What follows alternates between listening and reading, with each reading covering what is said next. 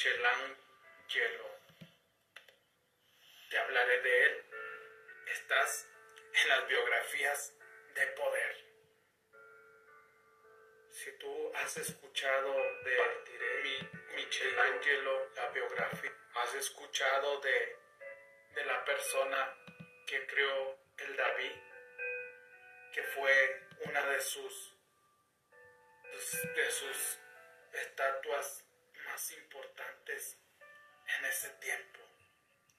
Michelangelo Buonarroti nació en Caprese 6 de marzo de 1475 en Roma y murió el 18 de febrero de 1564, conocido en español como Miguel Ángel. Fue un arquitecto, escultor, pintor y poeta italiano renacentista, considerado uno de los más grandes artistas de la historia, tanto por sus esculturas como por sus pinturas y obras arquitectónicas. Desarrolló su labor artística a lo largo de más de 70 años entre Florencia y Roma, que era donde vivían sus grandes mecenas, la familia Meducci de Florencia y los diferentes papas romanos. Aquí te estoy compartiendo la historia de Michelangelo Buonarroti, que nació en el año de 1475 y murió en 1800, el 18 de febrero de 1564. Aquí, Buonarroti ya entendiendo que se acercaba su partida de este mundo, empezó a quemar todos sus dibujos, empezó a quemar todas sus obras que él tenía en su cuarto, ya que como no se llevaba con el papa que en ese tiempo estaba gobernando, por eso fue mejor que las quemara. Y a Miguel Ángelo se le conoce como uno de los mejores pintores, uno de los mejores arquitectos, uno de los mejores escultores y poeta italiano renacentista. Es un ser humano que trabajó con los Meducci, que trabajó con diferentes papas en Italia. Fue el primer artista occidental del que se publicaron dos biografías en vida. Una de Giorgio Vasari, publicada en 1550 en su primera edición, en la cual fue el único artista vivo incluido y Vita de Michelangelo Buonarroti, escrita en 1553 por Ascanio Condivi, pintor y discípulo de Miguel Ángel, que recoge los datos facilitados por el mismo Buonarroti. Fue muy admirado por sus contemporáneos que le llamaban el divino, Benedetto Barchi.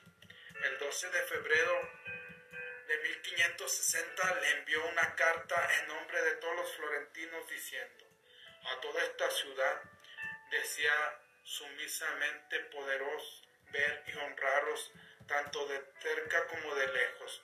Vuestra excelencia nos haría un gran favor si quisiera honrar con su presencia su patria. Aquí a Michelangelo se le consideraba el divino como uno de los mejores escultores y pintores de ese tiempo.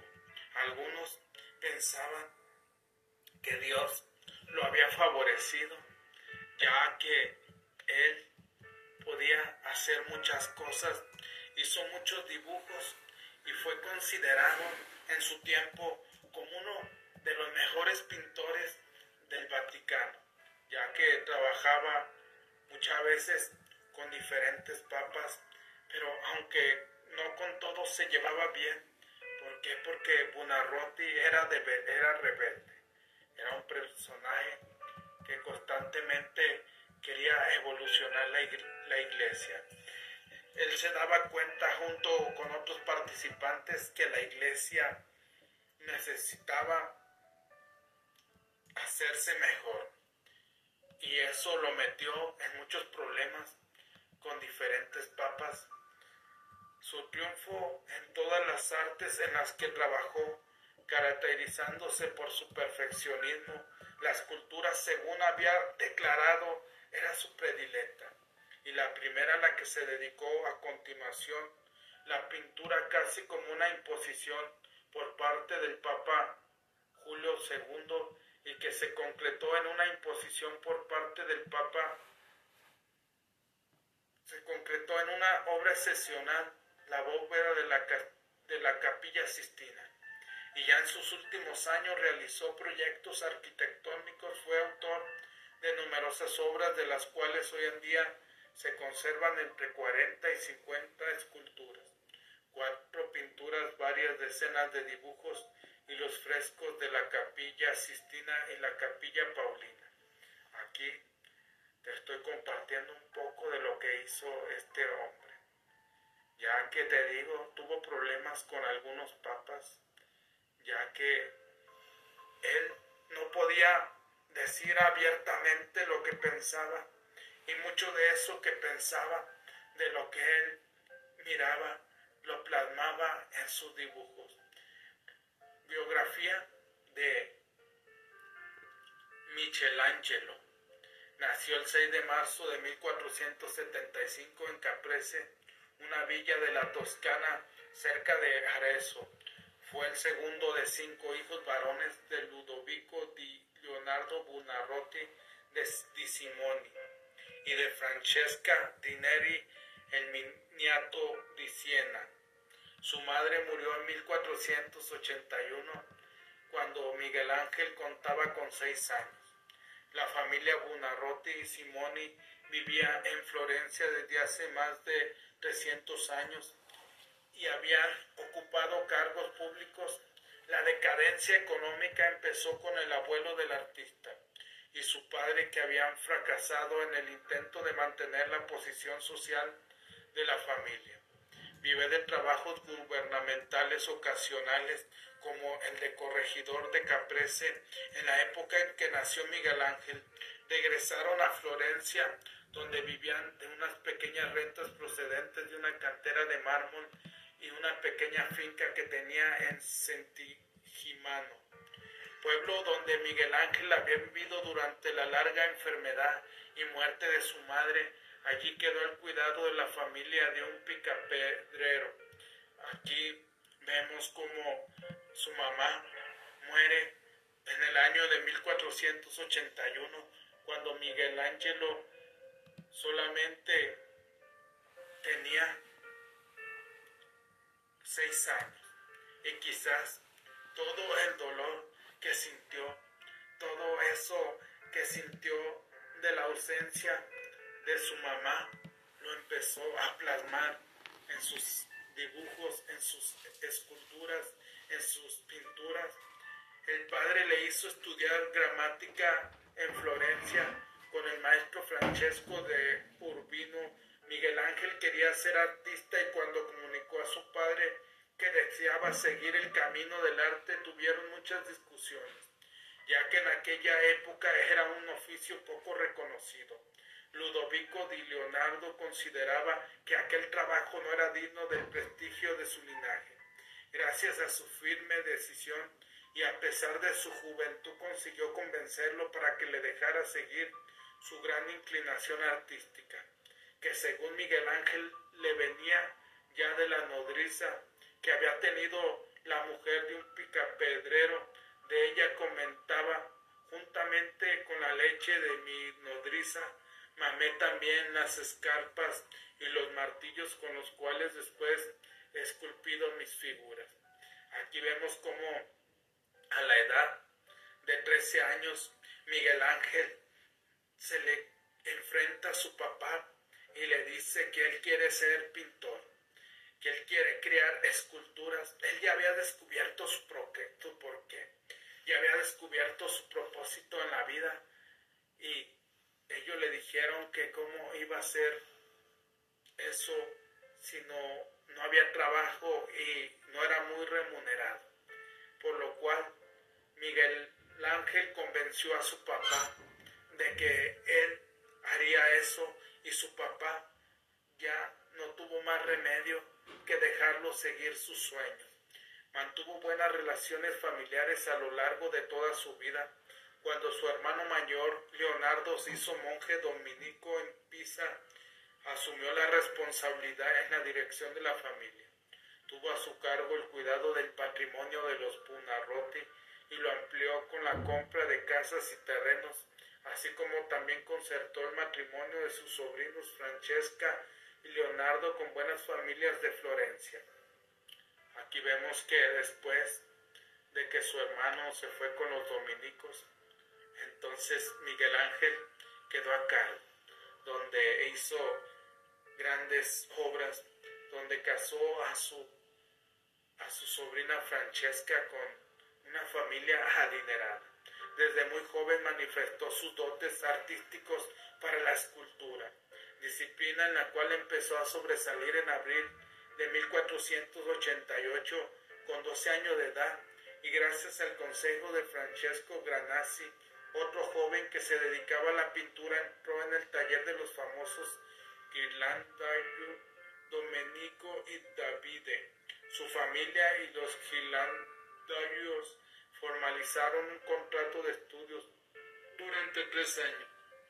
Aquí vemos que a la edad de 12 años entra a estudiar pintura en un taller de unos personajes famosos. En 1488 yo, Ludovico di Leonardo Bunarrota, en este primer día de abril inscribo a mi hijo Michelangelo como aprendiz de Domenico y Davide di Tommaso, di Currado, durante los próximos tres años bajo las condiciones siguientes.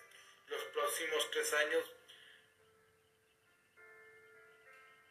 que dicho Michelangelo ha de permanecer durante el tiempo convenido con los anteriormente citados para aprender y practicar el arte de la pintura y que ha de obedecer sus instrucciones y que los nombrados Domenico y Davide habrán de pagarle en estos años la suma de 24 florines de peso exacto, 6 durante el primer año, 8 el segundo y al año tercero 3, 10. En total suma unas 96 liras. En, allí permaneció como aprendiz durante un año pasado, el cual bajo la tutela de Bertoldo di Giovanni empezó a frecuentar el jardín de San Marcos de los Medicis, Medicis,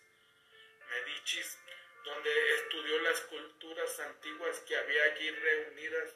Sus primeras obras artísticas despertaron la admiración de Lorenzo el Magnífico, que lo acogió en su palacio de Villalonga, donde Miguel Ángel se había de encontrar con Angelo Policiano y otros humanistas del círculo de los Meduchis, como Giovanni Pico de la Miranda y Marsilio Fiocino. Estas relaciones lo pusieron en contacto con las teorías idealistas de Platón ideas que acabaron convirtiéndose en uno de los pilares fundamentales de su vida y que plasmó en sus obras plásticas como en su producción poética.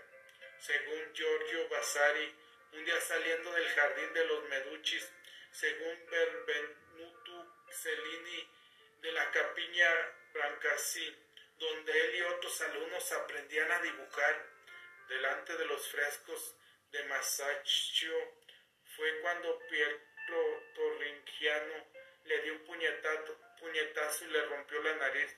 Como consecuencia le quedó la nariz chata toda la vida. Y tal como se aprecia en el retrato de, de Lorenzo el Magnífico, entonces, tras la muerte de Lorenzo el Magnífico en 1492, Miguel Ángel huyó de Florencia y pasó por Venecia. Instalándose después en Bolonia, allí esculpió diversas obras bajo la influencia de su labor de Jacob de la Quercia, pero en 1496 decidió por partir hacia Roma, ciudad que había de verle triunfar. Allí inició una década de gran intensidad artística después de la cual, con treinta y tantos años, sería acreditado como un artista de primera línea.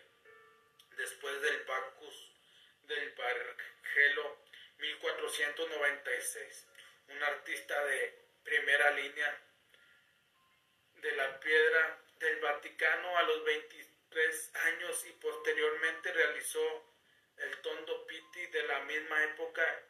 Es el cartón de la batalla de Casina, actualmente perdido pintado para la Señora de Florencia y el David, obra cumbre de la escultura de una gran complejidad por la escasa anchura de la pieza de mármol que fue colocada delante del palacio del ayuntamiento de Florencia y se convirtió en expresión de los supremos ideales cívicos del Renacimiento. Aquí vemos cómo Miguel Ángelo iba creciendo. Pero después de haber trabajado con los Meducci, se dio cuenta que esos personajes eran gente mala. Y por eso cuando el magnífico le metió un puñetazo en la nariz, que años más tarde su nariz le quedó chata, entonces huyó a otros lados y años más tarde fue,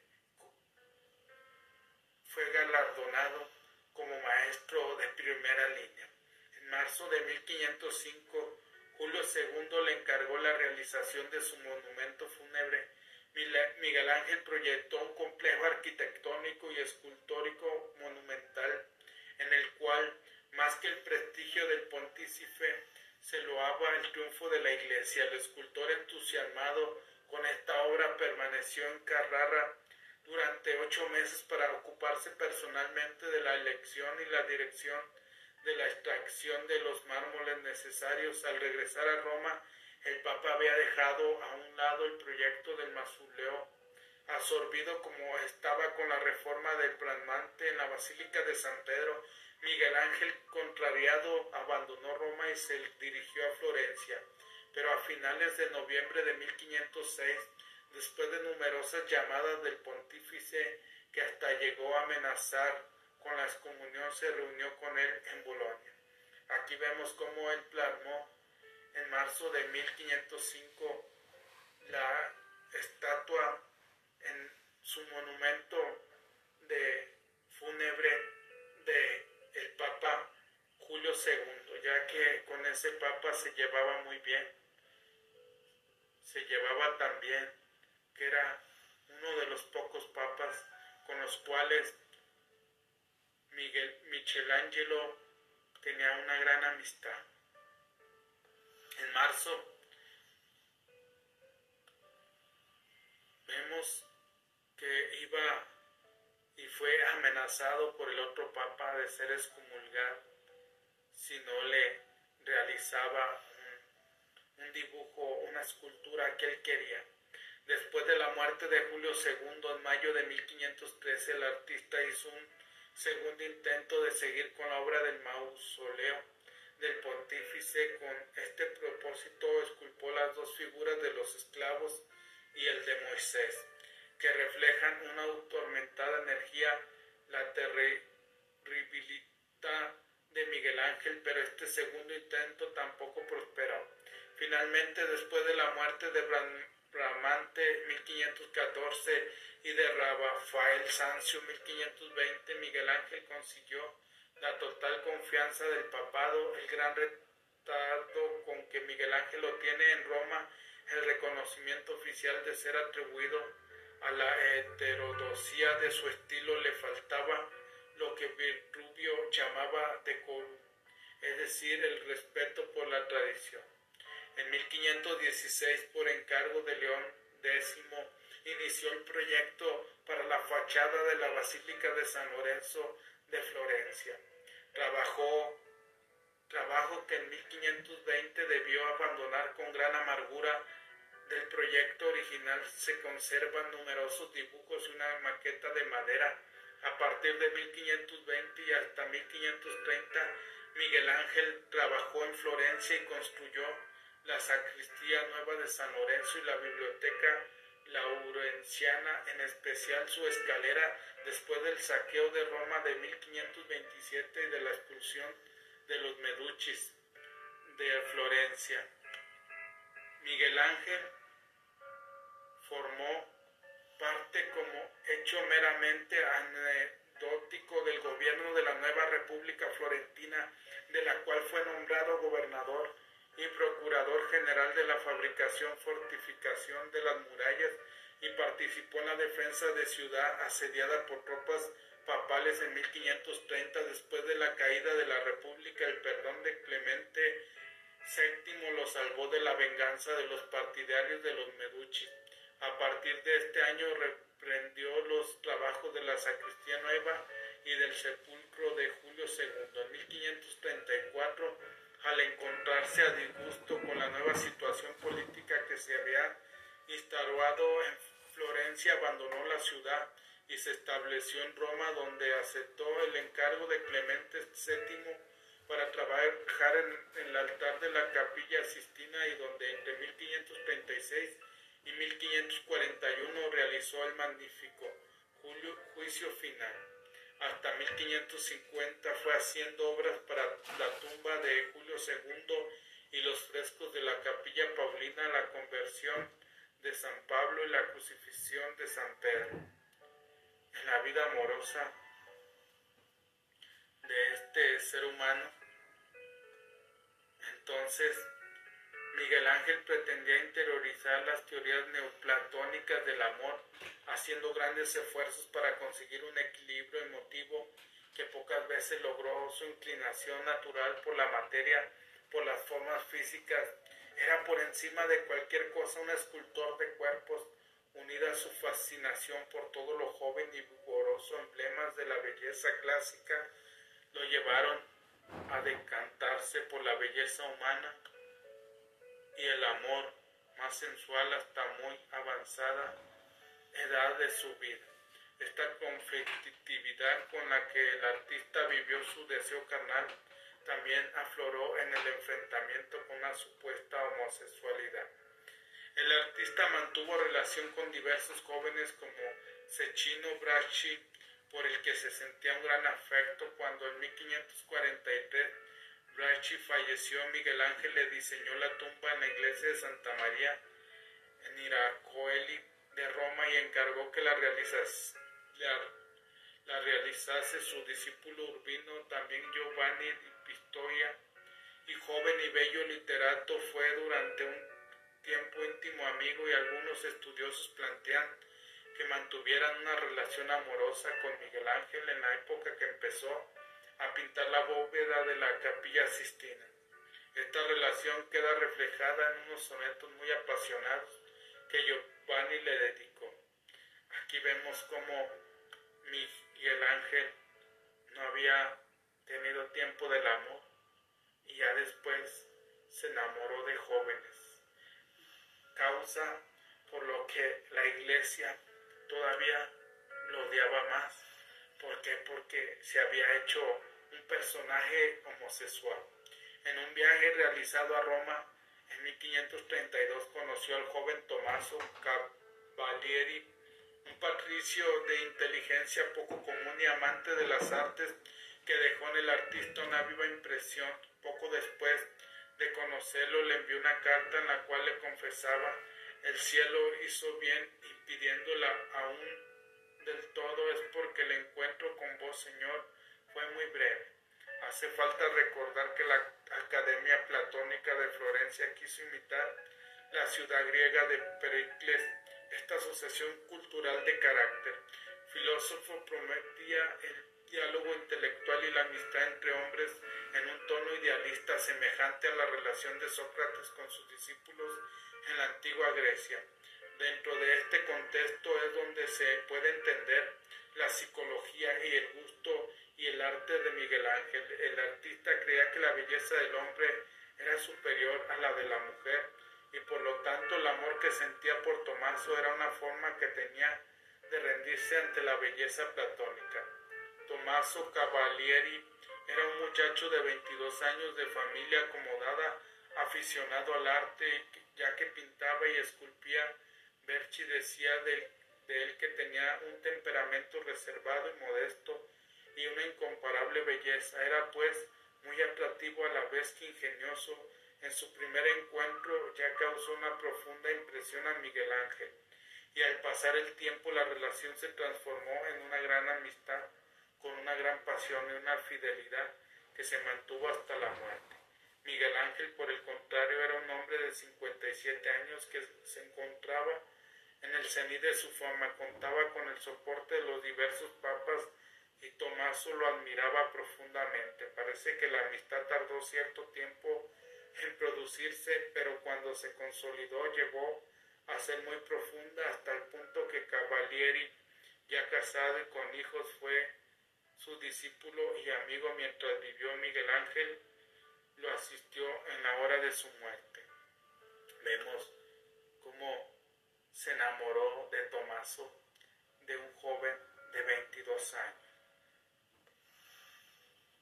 Entonces Victoria Colonna era descendiente de una familia noble y de una de las mujeres más notables de la Italia renacentista. De joven se casó con Fernando de Ábalos, marqués de Pescara, un hombre poderoso que murió en la batalla de Pavia cuando luchaba en el bando español al servicio de Carlos I. Después de la muerte de su esposo se retiró de la vida cortesana y se dedicó a la práctica religiosa. Se unió al grupo reformista de raíces erasmistas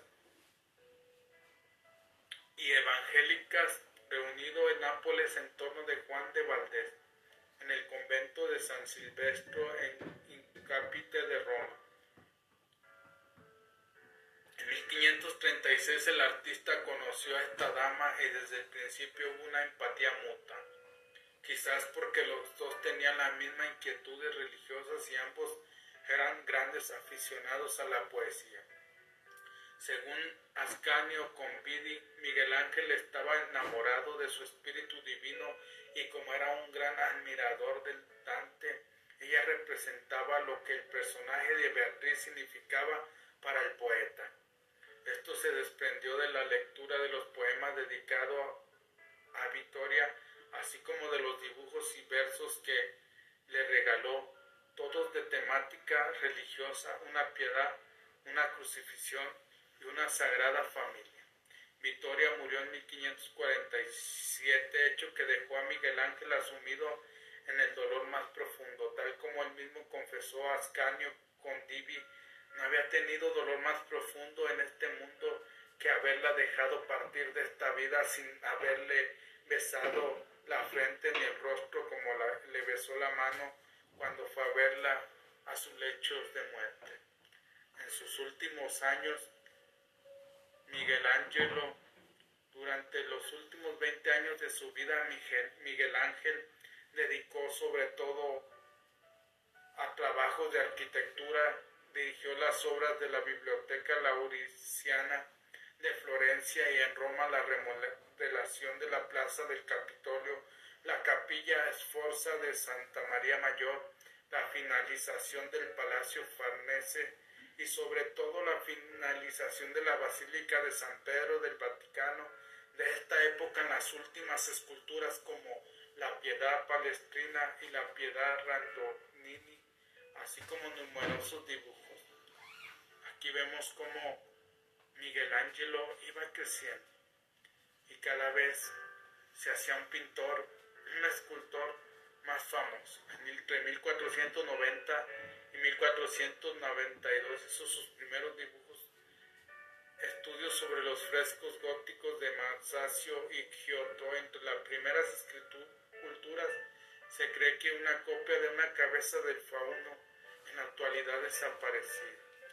Muchos de sus dibujos, muchos de sus esculturas, como tenían, estaban desnudos, fueron desaparecidos por los papas. ¿Por qué? Porque no se permitía que se hicieran esa, esa clase de dibujos y entonces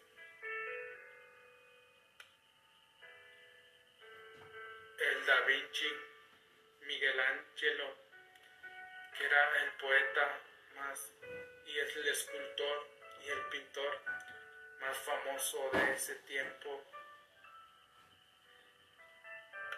Y volvieron a gobernar los Meducci, ya que los Meducci eran de los más ricos de ese tiempo y muchos de ellos ocupaban los cargos de, de papas. La Florencia gobernaba por Piedro de Meducci, hijo de Lorenzo el Magnífico. No satisfacía Miguel Ángel que viajó a Bolonia en, octubre de 1494,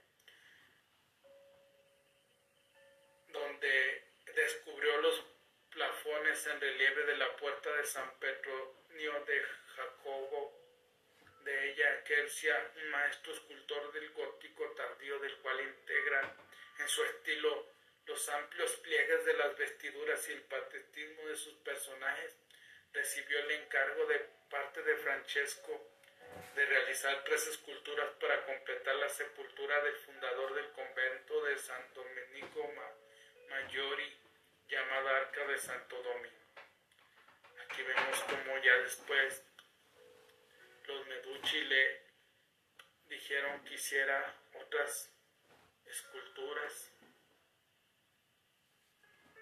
Y ya después él empezó a hacer el David, que fue una de sus mejores esculturas, una de las esculturas que más llamaron la atención y que más llama la atención hoy todo el mundo. Su salida hacia Roma tuvo lugar el 20 de junio de 1496. La primera obra que realizó fue un barco con un sátiro de medida natural con gran parecido a una estatua clásica y encargada por el cardenal Riario que, al ser rechazada, fue adquirida por el banquero Jacobo Galí. Más adelante fue comprado por Francisco Ay de Meducci y actualmente se conserva en el Museo de Bargello en Florencia. Ascanio con Divi fue el primero que comparó la estatua con las obras de la antigüedad clásica. Esta obra, por su forma y manera en cada una de sus partes, corresponde a la descripción de los escritores antiguos. Su aspecto festivo, los ojos de mirada furtiva y llenos de lascivia, como los de aquellos que son dados expresivamente a los placeres del vino, sostiene una copa con la mano derecha, como quien está a punto de beber y la mira amorosamente, sintiendo el placer del licor que inventó por este motivo se le representa coronado con un trenzado de hojas de vid. Con la mano izquierda sostiene un racimo de uvas que hace las delicias de un pequeño satiro alegre y vivió que hay a sus pies. Está claramente la primera gran obra maestra de Miguel Ángel, donde se muestran las características constantes de la sexualidad en su escultura y donde se simboliza el espíritu del hedonismo clásico que Narola y sus seguidores estaban dispuestos a suprimir de Florencia.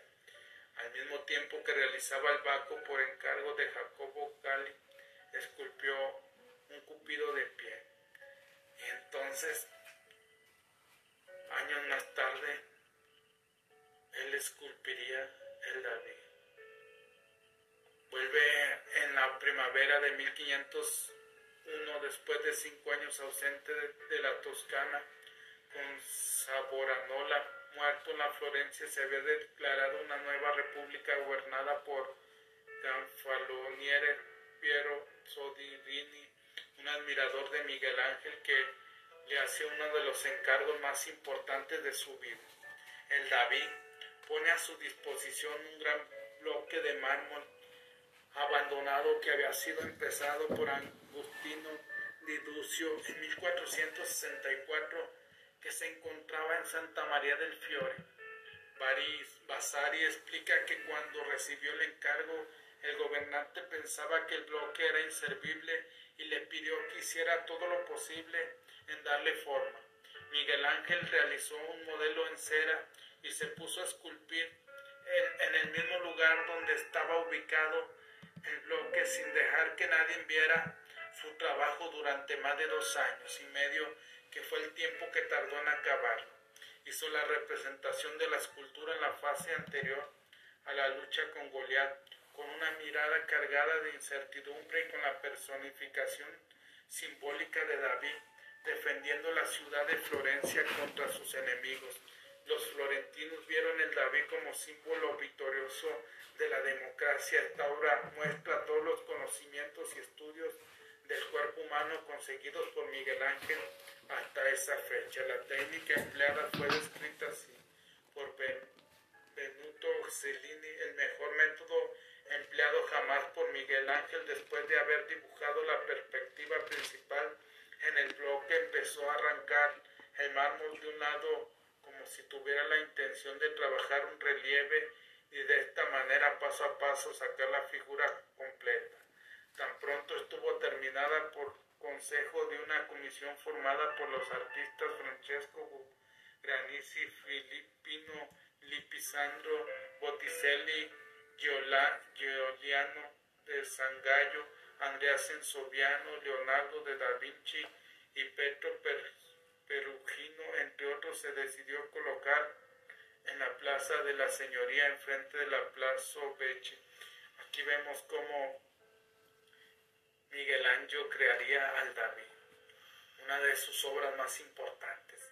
En ese tiempo quizás muchos le dijeron que no iba a poder, que no lo iba a lograr, que no lo iba a hacer.